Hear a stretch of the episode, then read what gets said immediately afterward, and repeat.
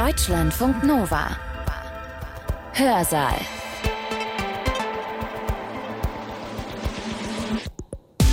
Hallo, sagt diesmal Hans-Jürgen Bartsch. Heute wandern wir gemeinsam ins Gefängnis. Natürlich nur im Hörsaal, die Beruhigung dürfte klar sein.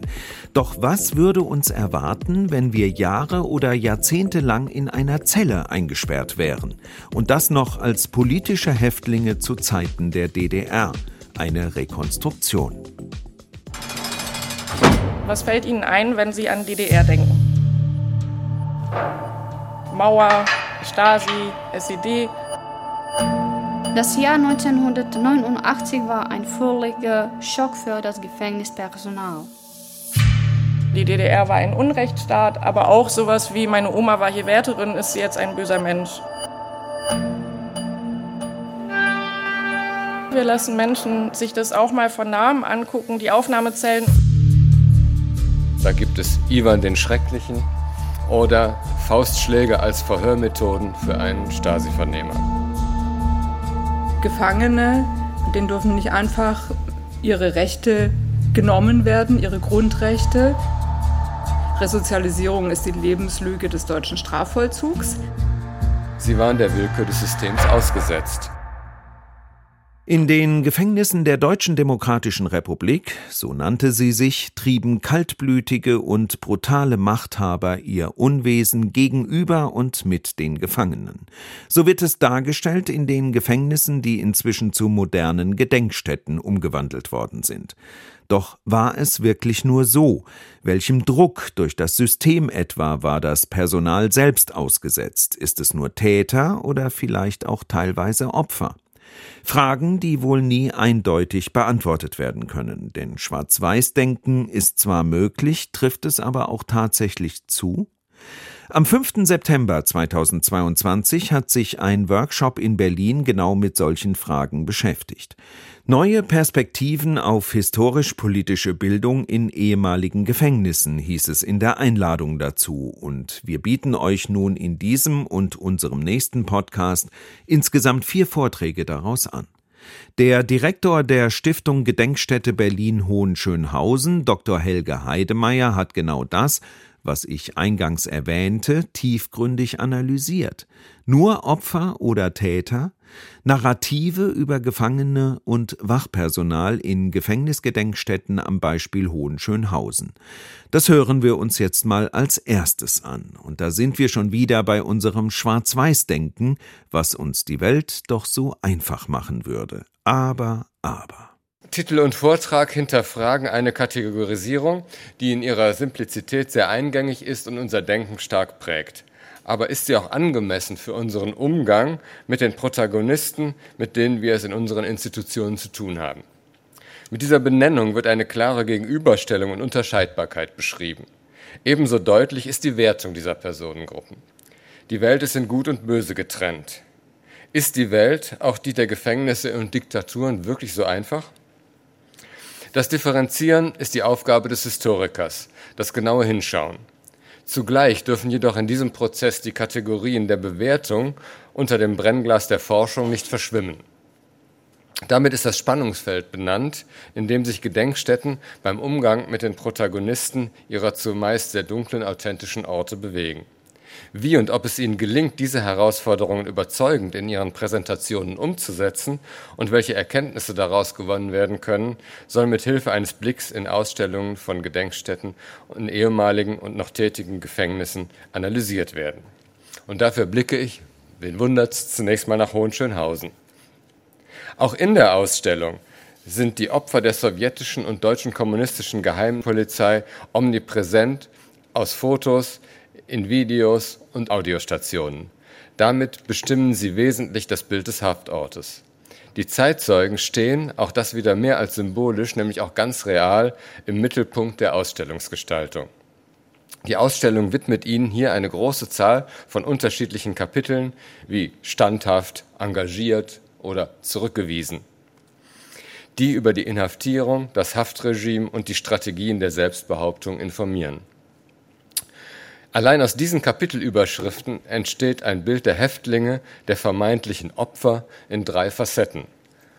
Erstens handelt es sich um aktive, intrinsisch motivierte und geradlinige Menschen, die jeden Widrigkeiten zum Trotz ihren Weg gehen.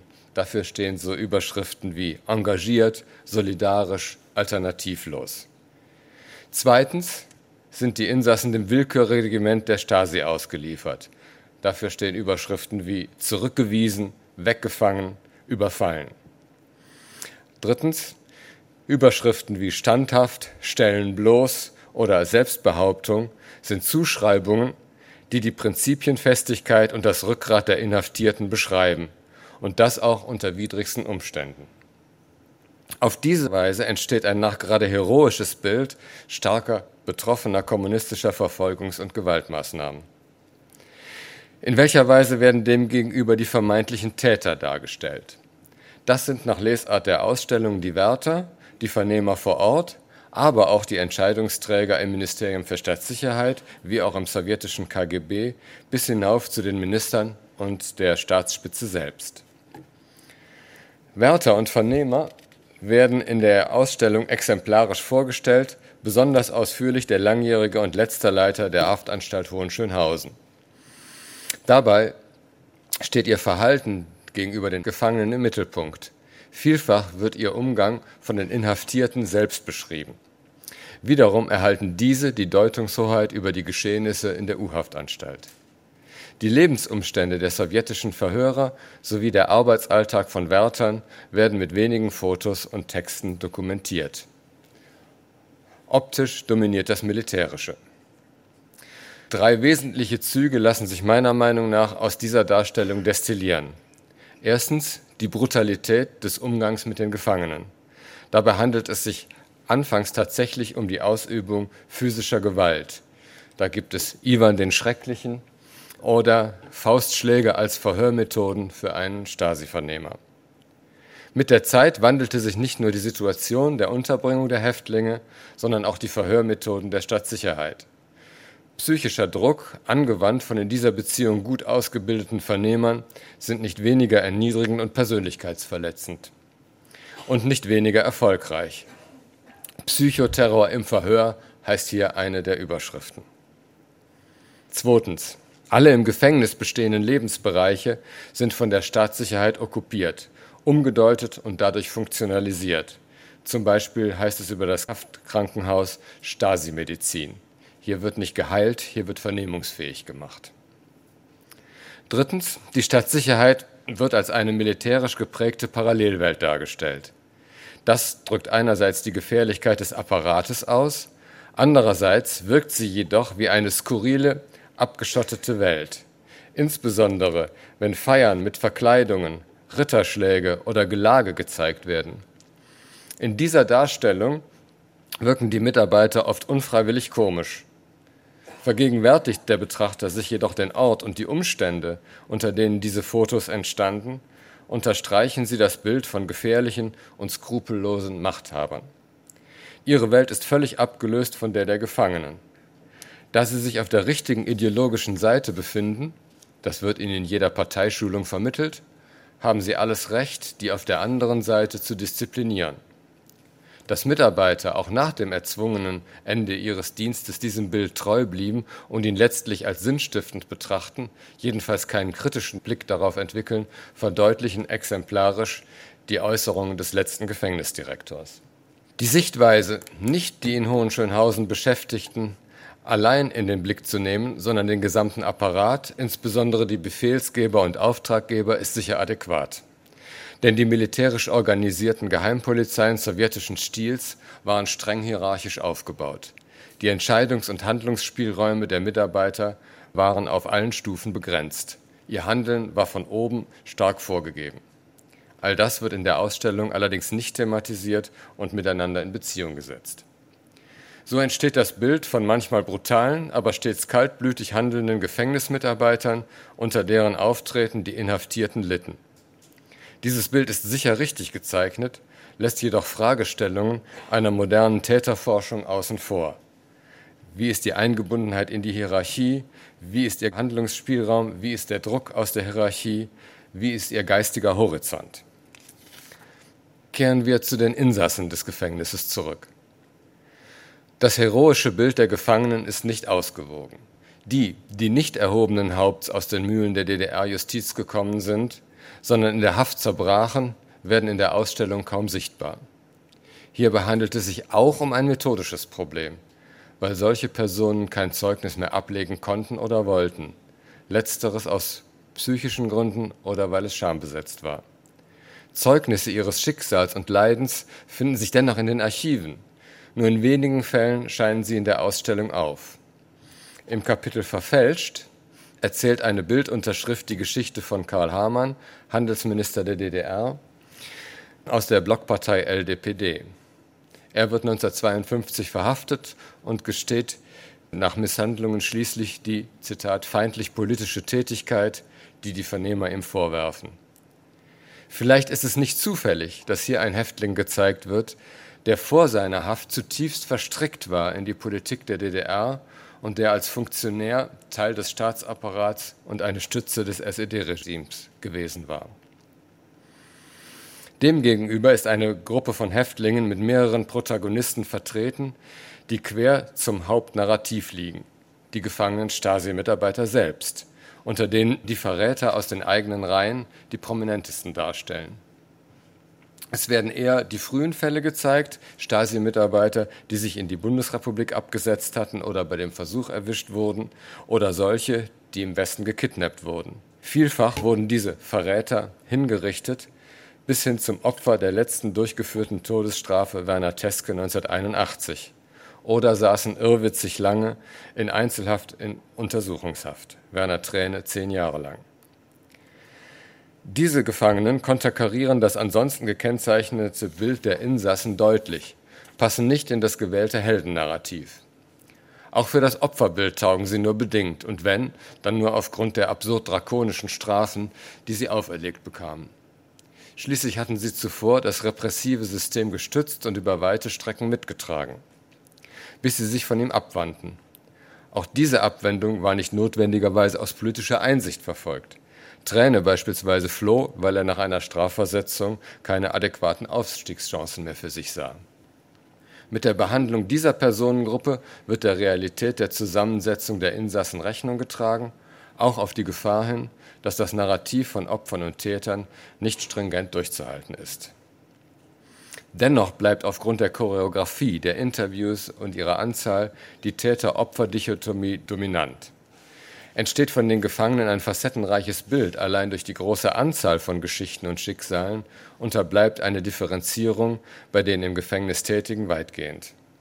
Forschungsergebnisse, vor allem die Basisarbeiten des MFS-Handbuchs, auch von Frau Martin, Jens Giesecke und Uwe Kräntke, zeichnen hier eine Wirklichkeit, die geprägt ist von Abhängigkeiten, militärischer Hierarchie und entsprechenden Befehlsstrukturen auch innerhalb der Haftanstalt.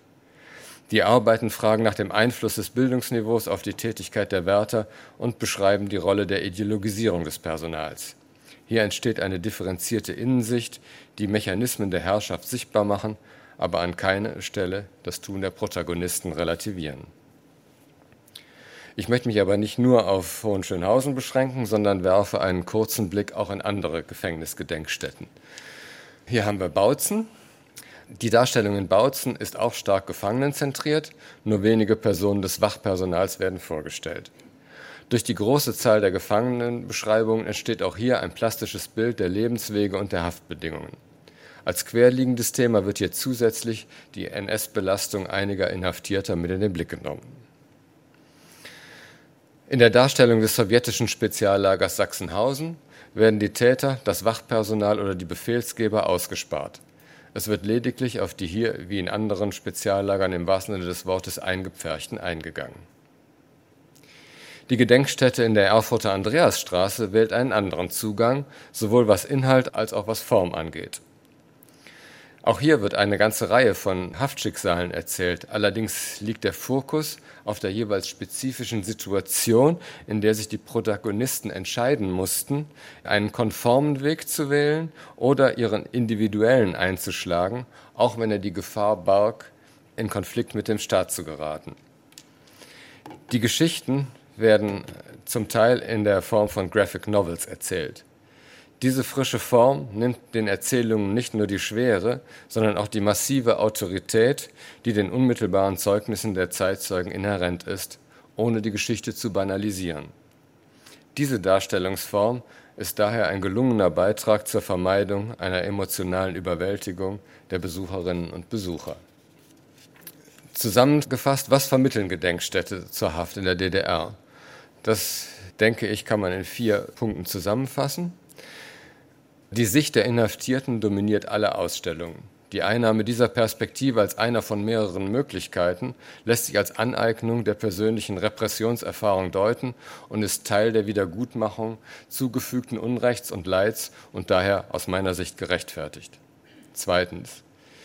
Die Methode, eine Vielzahl unterschiedlicher Lebens- und Haftgeschichten zu präsentieren, bilden in gewissem Maße ein Gegengewicht zur individuellen Sichtweise, indem sie durch die Präsentation unterschiedlicher Geschichten mögliche extreme Sichtweisen einfängt und eine Ausbalancierung der Darstellung erreicht.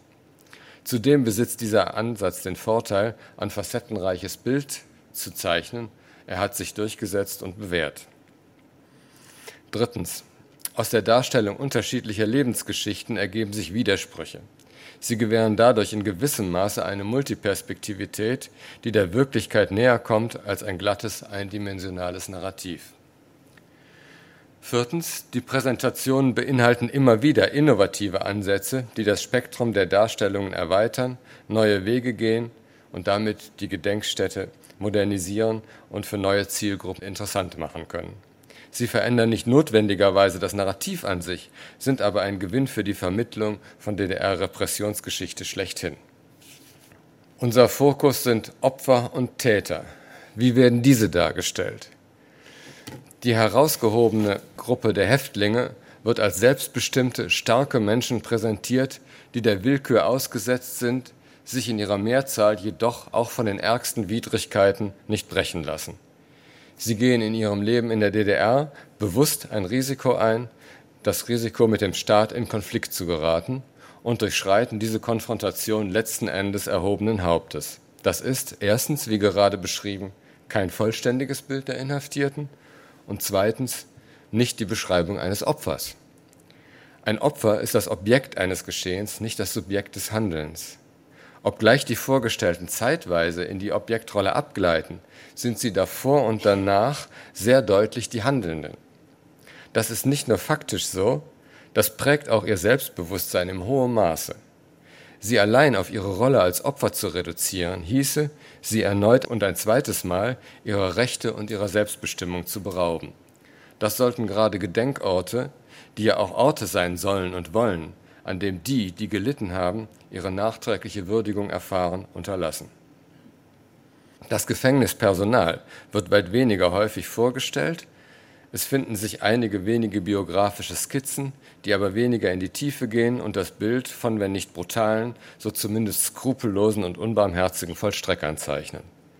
Dies verstärkt das korrekte Bild, dass den Gefangenen ein System gegenüberstand, keine Individuen. Die einzelnen Mitarbeiter des MFS werden auf ihre Funktionen und Rolle reduziert. Sie waren angehalten, bewusst alles Menschliche den Gefangenen gegenüber auszublenden. Wie sieht es in Gefängnisgedenkstätten der alten Bundesrepublik aus? Als Vergleichsort dient hier die Gedenkstätte in der Justizvollzugsanstalt Wolfenbüttel. Ihr Schwerpunkt ist die Geschichte dieses Haftortes in der Zeit des Nationalsozialismus. Unter dem Titel Kontinuitäten und Brüche in der frühen Bundesrepublik beschäftigt sie sich jedoch auch mit bestimmten Feldern von Inhaftierungen in den 1950er, 60er Jahren. Hier werden Häftlinge vorgestellt, die aufgrund ihrer Homosexualität, ihres Engagements für die KPD oder, juristisch kaschiert, aus rassistischen Gründen einsaßen. Schließlich widmet sich dieses Kapitel den im Zusammenhang mit der JVA tätigen Juristen, die ihre Karriere weitgehend bruchlos über das Jahr 1945 hinweg fortsetzen konnten. Gezeigt werden hier Verurteilte, die nach heutigen juristischen Maßstäben überhaupt nicht mehr vor Gericht gestellt würden. Die Rechtslage zur beschriebenen Zeit war aber eine völlig andere. Paragraph 175 wurde verbreitet angewendet, eine Mitgliedschaft in der KPD führte nach dem Verbot der Partei 1956 zwangsläufig zur Inhaftierung. Seit 1951 war die Betätigung für die Kommunistische Partei aufgrund der Straftatbestände, der Staatsgefährdung oder des Landes- und Hochverrats ahndbar. Im Fall eines Rom wurde die Anklage als gefährlicher Gewohnheitsverbrecher, Zitat, erhoben. Ein Straftatbestand, den die Nationalsozialisten eingeführt hatten, deutliche Verweise auf seine Herkunft flossen aber auch noch 1968 in die Begründung seines Urteilsspruchs mit ein dass gerade es Juristen gelang, ihre Karrieren trotz NS-Belastung in der Bundesrepublik fortzusetzen, ist so unfassbar wie bekannt. Viele der jüngst entstandenen Analysen der Geschichte von Bundesbehörden und Verwaltungen legen ein beredtes Zeugnis davon ab. Die Darstellung weist gerade hinsichtlich der gezeigten Gefangenen Ähnlichkeiten mit denen der politischen Gefangenen der DDR auf. Das trifft auch auf die wissenschaftliche Behandlung des Themas Strafvollzug zu. Annelie Ramsbrock lenkt in ihrer Studie den Blick auf die Defizite des Haftalltags des Strafvollzugs in der Bundesrepublik. Sie beschreibt Missstände, Defizite, zitiert auch die Häftlinge, die über die Behandlung durchs Wachpersonal klagen. Diese klingen wie die Stasi-Häftlinge. Aber gibt es hier nicht fundamentale Unterschiede zu beachten? Dass die Antworten der Gefangenen aus Hohenschönhausen und aus der Bundesrepublik von 1967 ähnlich ausfallen, hat zwei wesentliche Ursachen.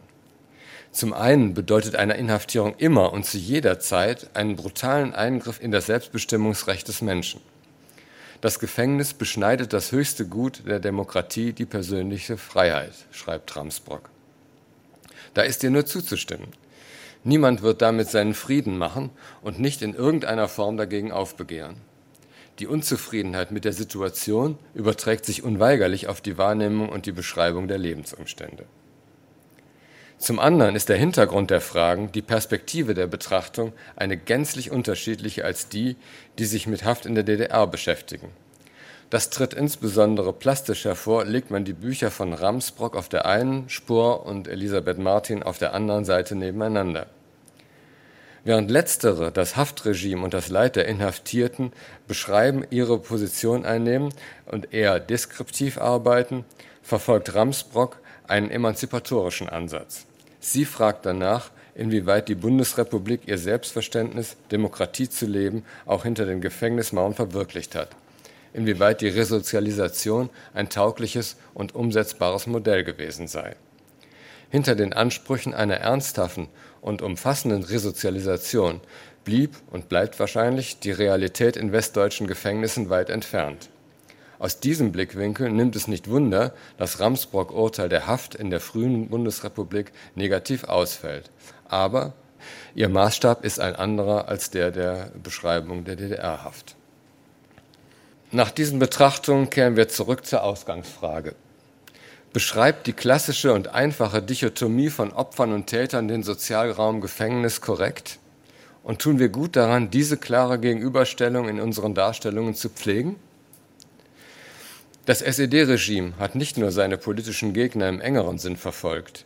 Es fühlte sich auch von denen, die anders dachten oder nur ihren eigenen Weg gehen wollten, in Frage gestellt und beraubte sie ihrer Freiheit. Von außen betrachtend handelt es sich bei denen, die Verfolgung und Repression bis hin zur Inhaftierung erleiden mussten, um Opfer. Sie waren der Willkür des Systems ausgesetzt, einem Rechtssystem unterworfen, das dezidiert parteiisch war und in dem es nur eine begrenzte Rechtssicherheit gab. Zudem waren die verhängten Urteile oder Strafen ebenfalls nicht objektiv überprüfbar und fielen oft maßlos aus. Die Selbstwahrnehmung, ich habe es gerade schon mal gesagt, der politisch Verfolgten ist jedoch eine stark abweichende. Sie ist dominant, denn die Präsentation der Gedenkorte beruhen im Wesentlichen auf ihren Selbstbeschreibungen, sicherlich noch stärker akzentuiert im Ausstellungsformat. Obwohl im klassischen Verständnis Opfer, sehen sie sich selbst aufgrund ihrer bewussten Entscheidungen, ihres klaren politischen Willens und ihrer aktiven Rolle im Vorfeld der Verhaftung nicht als solche. Die Opferrolle ist ihnen vielfach zu passiv konnotiert und zu eng. Auch aus solchen Gründen benutzt beispielsweise das Stasi-Unterlagengesetz den Begriff des oder der Betroffenen. Wird die Verwendung des Opferbegriffs für die Häftlinge von DDR-Gefängnissen schon aus dieser Überlegung heraus schwierig, so vollends, wenn man sich die Realität in den Gefängnissen anschaut. Mag es in Orten wie Hohenschönhausen nur vereinzelt Insassen gegeben haben, die man nur zögerlich als Opfer ansehen wollte, nämlich die Stasi-Täter, so ist es an anderen Orten, Keibelstraße, Brandenburg, unmöglich, allen dort Einsetzenden den Opferstatus zuzubilligen. Neben aus politischen Gründen Weggefangenen waren hier auch nach heutigem Maßstabe Randalierer, ich nenne es jetzt doch Kriminelle, gemeinsam unterzubringen weil letztere dann häufig die aus politisch Gründen Inhaftierten schikanierten. In der Hackordnung des Gefängnisses war das relativ einfach. Gerade in der Vermittlung muss deshalb differenziert werden, auch um glaubhaft zu bleiben und bei der Erzählung der Repressionsgeschichte. Dabei wird Haft in der DDR und bei der Staatssicherheit gar nicht relativiert, ganz im Gegenteil. Die Haftgründe, das Strafmaß und die Haftbedingungen zeichnen ein eindeutiges Bild ihres repressiven Charakters. Und schließlich die Frage, wer sollen in Gefängnissen der Bundesrepublik die Opfer sein? Ich will hier nicht die ideologisierte Debatte der Unterbringung der RAF-Terroristen in Stammheim neu führen. Zugleich möchte ich mich aber auch davon distanzieren, den sogenannten Opferdiskurs der 1960er Jahre, in dem es darum ging, anzuerkennen, dass Straftäter Opfer der sozialen Verhältnisse oder einer bestimmten psychischen Disposition zu sein, mit dem Opferverständnis, das in unserem Zusammenhang eine Rolle spielt, gleichzusetzen. Im Grundsatz sitzen in den Gefängnissen der Bundesrepublik Straftäterinnen ein, die in einem rechtsstaatlichen Verfahren verurteilt wurden. Auch ihnen als Inhaftierten steht der Rechtsweg offen, ganz im Unterschied zur DDR. Die Bedingungen in den Gefängnissen sind sicher nicht überall und zu jeder Zeit optimal, werden aber durch unabhängige Kommissionen begutachtet. Dass es hier Missstände gab und gibt, stellt niemand in Abrede, aber darüber kann offen diskutiert werden dass manche Personenkreise in der frühen Bundesrepublik kriminalisiert wurden, die heute fester Bestandteil unseres sozialen Lebens sind, zeigt lediglich die gesellschaftliche Bedingtheit auch der Justiz. Aber es zeigt auch die Fähigkeit dieses politischen Systems, einen Wandel aus sich heraus hervorzubringen. In solchen Fällen, in denen in der Vergangenheit Unrecht geschah, muss und wird Wiedergutmachung geleistet. All das kann frei diskutiert werden in Debatten, die zu einer Weiterentwicklung führt. Und all das ist in Diktaturen und ihrem Strafvollzug nicht gegeben. Deshalb finde ich, dass man in ost- und westdeutscher Haft nicht nur Ähnlichkeiten sehen kann. Ich bin aber gespannt darauf, wie wir den Vergleich gerade auch in unseren Bildungsansätzen nutzbar und zur Weiterentwicklung unserer Angebote nutzen können. Zuletzt die Frage, ob alle in den Gefängnissen Arbeitenden als Täter zu bezeichnen sind. Das ist, um gleich an das zuletzt Gesagte anzuschließen, für die Gefängnisse der Bundesrepublik rundheraus zurückzuweisen. Die Wärter waren und sind sicher nicht immer zimperlich im Umgang, waren anfangs häufig im NS-Strafvollzug sozialisiert. Sie müssen spätestens seit dem Inkrafttreten des Strafvollzugsgesetzes am 1. Januar 1977 bei Verletzung der Gefängnisordnung mit Strafen rechnen. Auch hier war die Situation in den 50er und 60er Jahren sicherlich noch von einem anderen Geist geprägt. Die saarländische Haftordnung schrieb 1956, unnötige Härte wird ebenso vermieden wie unangebrachte Milde. Die anhaltenden Diskussionen um die Ausgestaltung des Haftregimes führten allmählich jedoch zur immer stärkeren Durchsetzung des Resozialisationsgedanken und zur Schaffung eines eigenen Rechtsrahmens, eben dieses Gesetzes. Spannender und für die Gedenkstätten wie Hohenschönhausen bedeutsamer ist die Frage, ob das Stasi-Personal in diesen Gefängnissen als Täter zu bezeichnen ist. Für die Antwort auf diese Frage kann an Erkenntnisse der NS-Täterforschung seit den 80er Jahren angeknüpft werden. Jeder im Haftsystem der DDR und insbesondere des MFS Tätige muss sich fragen lassen, ob er oder im Ausnahmefall sie zwar nur ein Rädchen in der Repressionsmaschinerie der DDR war, gleichzeitig aber auch immer eine Entscheidungssituation gegeben war, in der man sich für oder gegen eine Mitarbeit entschied. Bei einer differenzierten Betrachtung wird man feststellen, dass materielle Vorteile lockten, dass erheblicher innerer Druck herrschte, war man erst einmal auf dem Posten und dass die Ideologie ein starkes Bindemittel war. Der Glaube, auf der richtigen Seite der Geschichte zu stehen, war überaus wirkmächtig. Und doch gab es Einzelfälle, in denen sich auch die Mitarbeiter der Stadtsicherheit von den Zwängen lösten, die einerseits aufgrund der geringen Anzahl zwar dokumentieren, wie schwierig es war, sich zu lösen, andererseits aber auch zeigen, dass es möglich war, sich zu lösen. Die Mitarbeiter der Stasi-Haftanstalten deshalb als Täter zu bezeichnen, ist sicherlich nicht falsch. Aber ist das auch sinnvoll? Die gerade kursorisch beschriebene Differenzierung lässt die innere Verfasstheit in die Systematik des SED-Herrschaftssystems deutlich klarer erkennen als die Betitelung der Wächter mit dem Begriff des Täters. Er verstellt durch seine Konnotation eher das Verständnis der Verhältnisse der DDR im Strafvollzug. Auch hier sei noch einmal betont, hier wird eine Differenzierung, ein genaueres Hinsehen gefordert, nicht um die Repression kleiner zu reden oder verschwinden zu lassen hinter anderen Kategorien. Ganz im Gegenteil. Das Ziel muss es sein, ein angemessenes Bild davon zu vermitteln. Das Ungeheuerliche lässt sich nicht durch holzschnittartige Benennungen vermitteln. Sie birgt die Gefahr des Formelhaften, das wenig Überzeugungskraft besitzt und nicht zum Mit- und Nachdenken anregt. Ein Königsweg ist die differenzierte Darstellung unterschiedlicher Lebenswege. Erst sie lassen die Dimensionen des Unrechts plastisch werden und bieten den Betrachtern durch ihre Konkretion einen leichteren Zugang zum Verständnis. Zu einfaches Schwarz-Weiß-Malen wird der Wirklichkeit nicht gerecht und unterfordert die Besucherinnen und Besucher Sie bemerken sehr genau, wenn Sie nicht mehr ganz ernst genommen werden. Ich danke Ihnen. Helge Heidemeyer informierte uns über das ehemalige Gefängnis in Berlin-Hohenschönhausen.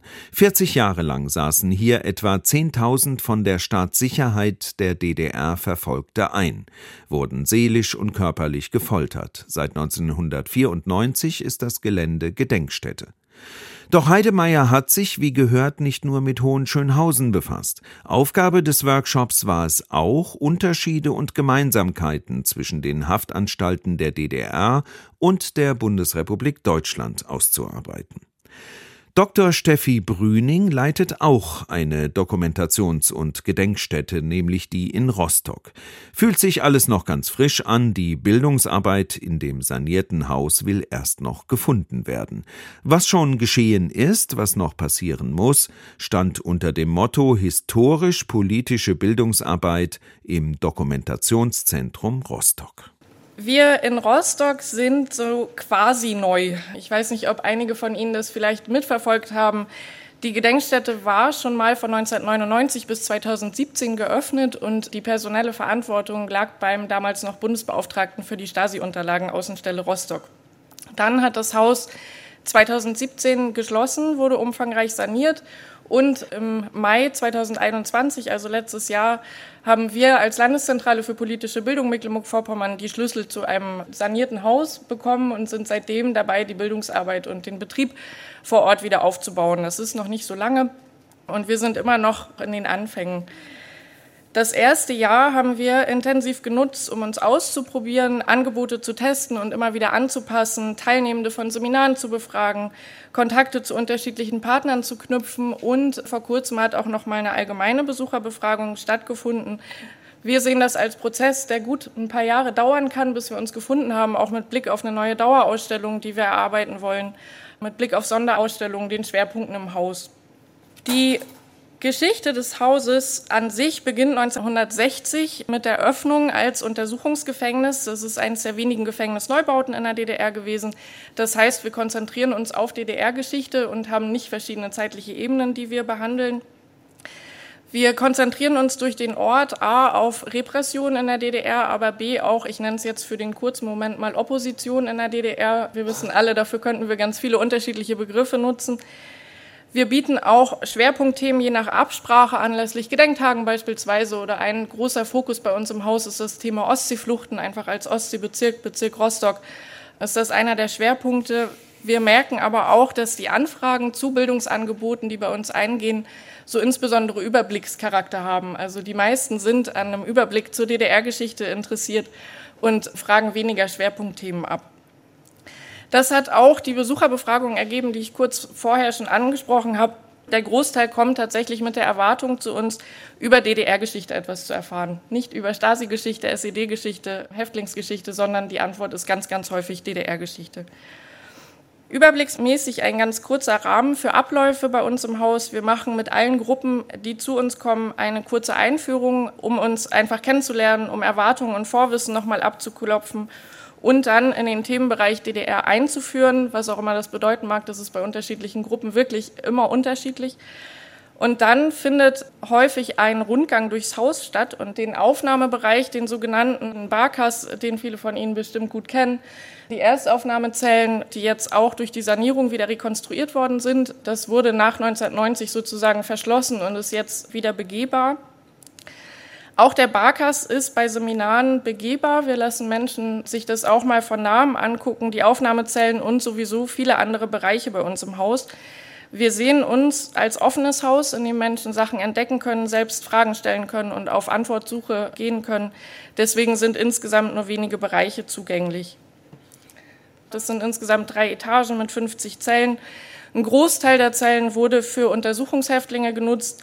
Ein kleiner Teil war aber auch immer im Strafvollzug untergebracht, also nach der Verurteilung als Strafgefangene, als Arbeitskräfte im Haus. Über diese Gruppe ist bislang so gut wie nichts bekannt. Das ist auch eine der Baustellen, die wir haben. Entlang dieses Bereichs findet ein Großteil unserer Rundgänge statt, an dem wir versuchen, an ganz unterschiedlichen Stationen verschiedene Inhalte und Perspektiven aufzugreifen. Und als letzter Eindruck vom Ort ein Blick auf den sogenannten Freihof. Die Zwischenmauern sind rekonstruiert worden. Das ist nicht originalgetreu, das haben sich die Sanierer so ausgedacht. Das funktioniert tatsächlich ganz gut, um die Raumverhältnisse zeigen zu können, weil diese Zwischenmauern der einzelnen Freigangsboxen ebenfalls nach 1990 abgerissen worden sind. Diese Sanierung und Änderungsmaßnahmen im Haus nehmen wir auch immer wieder zum Anlass, über den Umgang mit diesem Gebäude als Denkmal, als Mahnmal zu sprechen. Das begleitet uns immer wieder. Wir haben neben Angeboten für geschlossene Gruppen auch Sonderausstellungen und öffentliche Veranstaltungen. Darauf würde ich jetzt aber in der kurzen Zeit weniger eingehen, sondern mich wirklich auf Arbeit mit Gruppen konzentrieren. Und da haben wir ganz vielfältige Zielgruppen, die uns für Bildungsformate anfragen. Rein quantitativ sind es ungefähr gleich viele Erwachsene und Jugendliche. Also es ist nicht wirklich ein Schwerpunkt auszumachen, sondern sowohl Firmen, Vereine, Bundeswehr, Polizei, die Justiz, Familien, kommen zu uns als eben auch Schulklassen. Wenn ich mal bei Schulklassen bleibe, haben wir insbesondere Anfragen von den Schulklassen ab Stufe 9 und da wiederum insbesondere Gymnasien, die anfragen. Wir laden regionale Schulen aber auch ganz explizit ein, zu uns ins Haus zu kommen und haben erste Erfahrungen mit inklusiven Angeboten gemacht. Gerade bei regionalen Schulen aus der Region wissen wir aber, dass es durchaus eine Art Hemmschwelle gibt, zu uns zu kommen, nicht nur zu uns, sondern allgemein in Gedenkstätten zu gehen, die ich immer wieder ganz spannend finde, weil Lehrkräfte uns dann im Gespräch häufig vermitteln, dass sie einfach Angst davor haben, dass sich die Jugendlichen nicht so benehmen, wie wir das gerne hätten. Und das ist mit Blick auf Gedenkstätten, finde ich, allgemein faszinierend, weil es so einen Benimmcode für Gedenkstätten gibt. Menschen fragen uns nicht, was für Regeln bei uns gelten, sondern sie setzen Regeln voraus, die wohl gelten nach einem Benimmcode, der irgendwie so in der Luft liegt. Ein großer Teil unserer Arbeit besteht dann bei solchen Gruppen häufig auch darin, erstmal die Scheu vor dem Haus und auch vor uns zu nehmen, dass man durchaus lachen darf, dass man durchaus trinken darf, also diese Kleinigkeiten, die Sie wahrscheinlich auch kennen. Insgesamt haben wir wenig Standardprogramm inhaltliches und wollen das auch eigentlich gar nicht so sehr, auch wenn zum großen Teil Überblick angefragt wird. Wir arbeiten viel mit individueller Absprache. Das heißt, bei jeder Anfrage gibt es bei uns ein Gespräch zur Vorbereitung, zu den Inhalten, zu den Methoden, zur Dauer natürlich und auch zur Nachbereitung. Und auch hier merken wir, wenn ich bei Schulklassen bleibe, gerade bei Lehrkräften durchaus immer mal wieder Überraschungen darüber, was wir alles so wissen möchten. Und dass wir beispielsweise bei Schulklassen, die für ein paar Stunden zu uns kommen, eine Vorbereitung im Unterricht vorschlagen. Das ist nicht gang und gäbe bei uns offenbar. Besonderheiten, die wir abfragen im Vorfeld, sind aber daneben auch zum Beispiel die Verfolgungs- und Fluchterfahrungen bei Teilnehmenden oder deren Familien. Das wissen natürlich nicht alle betreuenden Lehrkräfte, die zu uns kommen, aber wir versuchen es trotzdem abzufragen. Wir merken, dass ein Teil der Lehrkräfte zunehmend sensibilisiert ist, weil sie mit Kontakt mit migrantischen Jugendlichen haben. Wir merken da aber auch ganz viel Unwissen, zum Glück aber eine ziemlich große Offenheit daran zu arbeiten. Mögliche zeitliche Formate in einem Seminarraum, der quasi außerhalb dieses authentischen, in Anführungszeichen, Gefängnisses ist, sind eigentlich Minimum bei uns zweieinhalb Stunden. Und wir versuchen, Gruppen zu motivieren, mindestens drei bis sechs Stunden bei uns zu bleiben, weil dann unterschiedliche interaktive Sachen auch möglich sind. Das ist gerade für Schulklassen nicht immer leistbar. Das wissen wir auch, dass dann unsere Idealvorstellung und unsere Agenda natürlich nicht immer mit dem Lehrplan übereinstimmt. Wir merken aber auch, dass Lehrkräfte im Gespräch dann zumindest so drei Stunden durchaus mal erübrigen können und sich quasi freischaufeln. Aber wenn es nur kürzer geht, können Gruppen natürlich auch kürzer zu uns kommen. Wichtig ist uns im Allgemeinen, dass unsere Angebote keine Einbahnstraße sind und wir Wissen vortragen, sondern dass Teilnehmende, wie ich vorhin schon gesagt habe, Sachen selbst entdecken, arbeiten, Fragen stellen und selbst auch Antworten suchen. Und wir sind nun seit letztem Jahr dabei, für uns so eine Art interne Leitlinien zu entwickeln, die ein paar wesentliche Prinzipien bei uns im Haus definieren sollen. Auch das ist ein Prozess und am Ende wird es ein Arbeitspapier sein, das kennen Sie bestimmt auch, das nie final ist. Ich habe ein paar Punkte daraus mitgebracht und habe das eigentlich so vor allem auch als Fragen für einen Austausch wir sehen uns vorrangig als Lernort in beide Richtungen, habe ich das mal formuliert. Wir konzentrieren uns auf Bildungsarbeit mit Menschen aus ganz unterschiedlichen Kontexten und lernen dabei selbst stetig, vor allem auch aufgrund der diversen Zielgruppen und Entwicklungen in den letzten Jahren. Das heißt zum Beispiel, dass die Perspektiven breiter werden. Das kennen Sie wahrscheinlich auch alle. Der Blick auf nicht weiße Personen, die inhaftiert waren beispielsweise, Menschen mit Behinderungen in der DDR, Menschen mit psychischen Erkrankungen in der DDR, der Blick auf Geschlecht und Sexualität, all das fragen Gruppen an. Und wir wollen schon, dass wir uns auch darauf einstellen und über diese Themen ins Gespräch kommen, einfach um bei der Zielgruppe oder den Zielgruppen zu bleiben. Als Gedenkstätte sind wir in der Öffentlichkeit und auch intern, aber natürlich gleichzeitig und manchmal auch auf qualitativer Ebene viel intensiver ein Ort des Gedenkens. Und zwischen Gedenken und Bildung können sich aus meiner Sicht immer wieder Reibungspunkte ergeben, über die natürlich auch wir die ganze Zeit immer nachdenken. Wir haben uns für eine große Offenheit im Haus entschieden. Nur wenige Bereiche sind nicht zugänglich, das habe ich schon gesagt. Nahezu alle Zellentüren können von Menschen auf und zugemacht werden, auch wenn da erstmal nichts drin ist. Wir haben fast keinerlei Absperrungen. Unsere Erfahrung im ersten Jahr ist damit ziemlich gut. Wir wissen aber natürlich auch, dass wir das nur so lange machen können, wie Menschen behutsam auch mit dem Ort umgehen, was wiederum zurückführt äh, zu den Verhaltensregeln in Gedenkstätten und was wir eigentlich alles so voraussetzen. Wir vermitteln insbesondere die Geschichte politischer Verfolgung und eigensinnigen Handelns in der DDR. Beide Seiten sind für unsere Bildungsarbeit leitend. Es gilt, sowohl die Entwicklung von Prinzipien und Wirkungsweisen autoritärer Staaten als auch widerständige Einstellungs- und Handlungsmuster einer Bevölkerung zu thematisieren. Durch den spezifischen Ort der Verfolgung durch das MFS ist eine Fokussierung auf die Repressionen durch die Stadtsicherheit natürlich von vornherein oft gegeben, sowohl durch unsere Gäste, die das erwarten, diesen Blick, aber auch durch zum Beispiel vorhandene Quellen, die wir nutzen. In der Praxis stellt uns dieser Punkt wirklich immer wieder vor Herausforderungen, die Geschichte nicht ausschließlich als Repression zu formulieren und dabei die Stadtsicherheit in den Mittelpunkt zu stellen, sondern die Menschen, die zu einem bestimmten Zeitpunkt ihres Lebens Haft erfahren haben, als Akteure zu fassen und ihr Handeln in den Vordergrund zu stellen, und zwar sowohl ihr Handeln im Vorfeld als auch im Nachgang. Gleichzeitig versuchen wir auch, das Wirken der Stadtsicherheit im Gesamtgefüge der staatlichen und nichtstaatlichen AkteurInnen, allen voran natürlich der SED, zu thematisieren. Orte wie unser verleiten dazu, die Stadtsicherheit als staatlichen Akteur in den Fokus zu stellen. Und es wurde zu Recht aus meiner Sicht in den vergangenen Jahren immer wieder aufgegriffen, dass wir eine Kontextualisierung brauchen, um eben autoritäre Systeme im Gesamten verstehen zu können.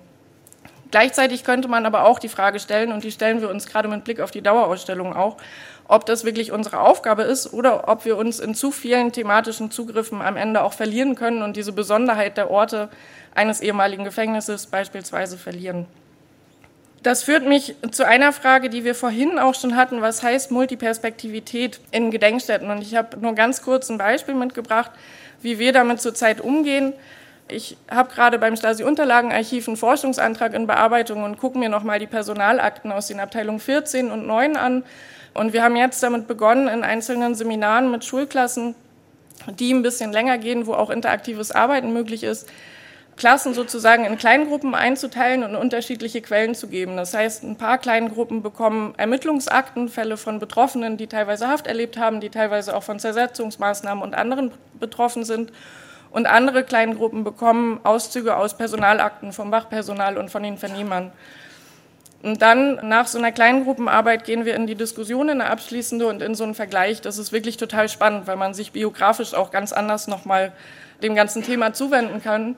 Und weil gerade, finde ich, in den Personalakten auch diese interne Disziplinierung und Kontrolle, die in der Stadtsicherheit stattgefunden hat und die ja auch eine Erklärung für dieses System ist, ziemlich gut rauskommt. Zum Abschluss ein weiterer Punkt, der uns ständig beschäftigt. Wir merken, dass eigentlich fast alle Menschen, die zu uns kommen, vielfältige Erzählungen und Vorwissen über die DDR mitbringen. Das zeigen auch Studien, dass das breit gefächert ist und sich teilweise widerspricht. Wir sehen es deswegen als Teil unserer Aufgabe, aber auch als Bedingung für unsere Arbeit, diese ganz unterschiedlichen Erinnerungen und Erzählungen zu thematisieren, da sie sowieso unterschwellig eine Rolle spielen. Wenn wir in Seminare einsteigen, beginnen wir zum Beispiel ziemlich häufig mit der Frage, was fällt Ihnen ein, wenn Sie an DDR denken? Und dann kommt am Anfang häufig dieses öffentliche Wissen, Mauer, Stasi, SED. Bei manchen Gruppen merkt man dann ziemlich schnell, dass es auch sozial erwünschtes Wissen uns gegenüber ist. Ne? Also die Jugendlichen wissen natürlich ziemlich genau, was wir hören möchten. Und wenn wir dann die Gelegenheit haben, ein bisschen weiter zu fragen, kommen sehr schnell persönliche Bezüge aus den Familien auf. Und dann kommen Begriffe auch wie Heimat, Sicherheit, es gab keine Arbeitslosigkeit. Das kann man gut zum Anlass nehmen, um so mit Mythen aufzubrechen und einfach Teilnehmende auch zu öffnen. Damit machen wir wirklich ganz gute Erfahrungen. Bei Fortbildungen für Multiplikatoren, insbesondere für Lehrkräfte, bieten wir deswegen auch zum Beispiel folgende Übungen an. Sie sehen ein Arbeitsblatt, das wir Erinnerungsstücke genannt haben. Und es gibt einen kleinen Überblick über Sätze, die wir regelmäßig hören. Davon ist nichts ausgedacht. Einige sind Ihnen bestimmt auch bekannt. Typisch ist zum Beispiel, die DDR war ein Unrechtsstaat, aber auch sowas wie meine Oma war hier Wärterin, ist sie jetzt ein böser Mensch. Das sind Erfahrungen, die wir machen und Erzählungen, die wir hören, Fragen, die wir hören. Und wir laden dann Lehrkräfte dazu ein, sich mit einzelnen dieser Sätze zu beschäftigen und darüber nachzudenken, welche Intention diese Aussage oder diese Frage hat und wie man damit in Gedenkstätten umgehen kann, gerade auch mit Blick auf eine Vorbereitung oder eine Nachbereitung, um einfach Lehrkräften auch einen kleinen Austausch und Beratung darüber an die Hand zu geben, was für sie so relevant sein könnte. Das als kurzer Ritt, kurzer Überblick über unsere Arbeit in Rostock. Der Hörsaal befasst sich zurzeit mit der Bildungsarbeit in west- und ostdeutschen Gefängnissen, die heute Gedenkstätten sind. Soeben Steffi Brüning und davor Helge Heidemeyer informierten über den Status quo und den Status ante. In der nächsten Podcast-Folge hören wir Vorträge über Haftanstalten in der ehemaligen Tschechoslowakei und über Menschenrechtsfragen in Westdeutschland. Veranstaltet wurde das alles von der Bundesstiftung Aufarbeitung, der Agentur für Bildung und dem Leibniz-Zentrum für zeithistorische Forschung. Deutschlandfunk Nova. Hörsaal. Jeden Sonntag neu. Auf deutschlandfunknova.de und überall, wo es Podcasts gibt. Deine Podcasts.